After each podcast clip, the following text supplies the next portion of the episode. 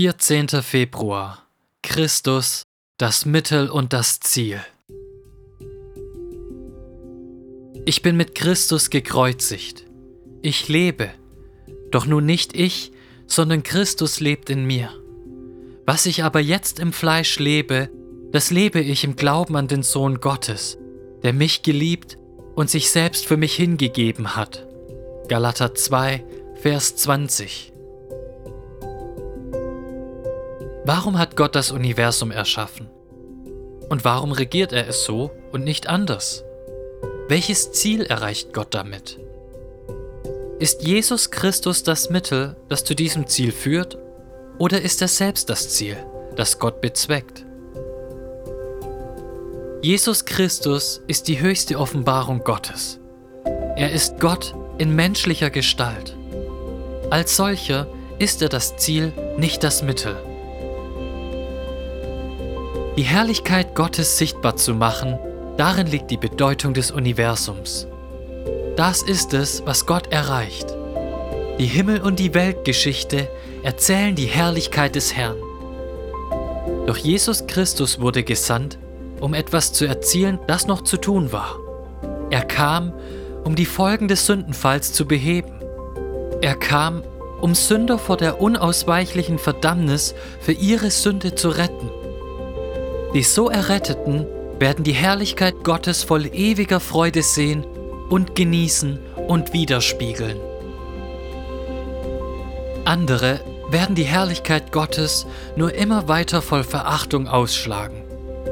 Jesus Christus ist also das Mittel hin zu dem, was Gott mit dem Sichtbarwerden seiner Herrlichkeit zur Freude seines Volkes erreichen wollte.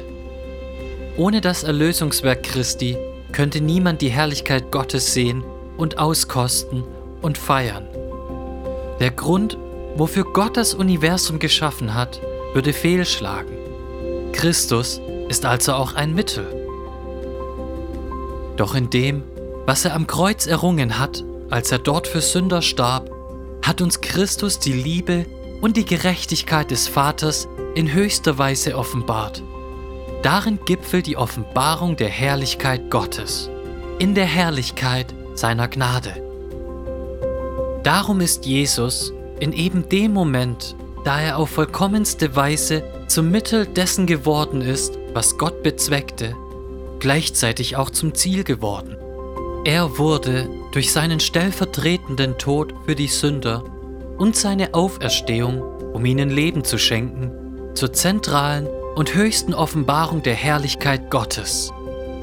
Christus der Gekreuzigte ist daher sowohl das Mittel als auch das Ziel dessen, was Gott für das Universum bezweckt.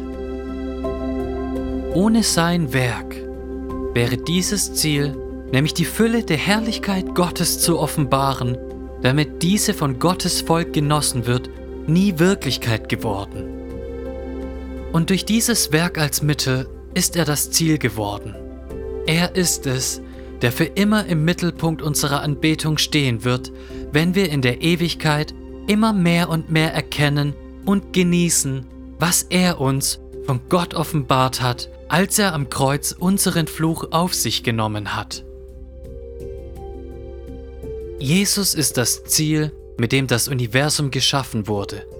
Und Jesus ist das Mittel, das es gerechtfertigten Sündern möglich macht, dieses Ziel zu genießen.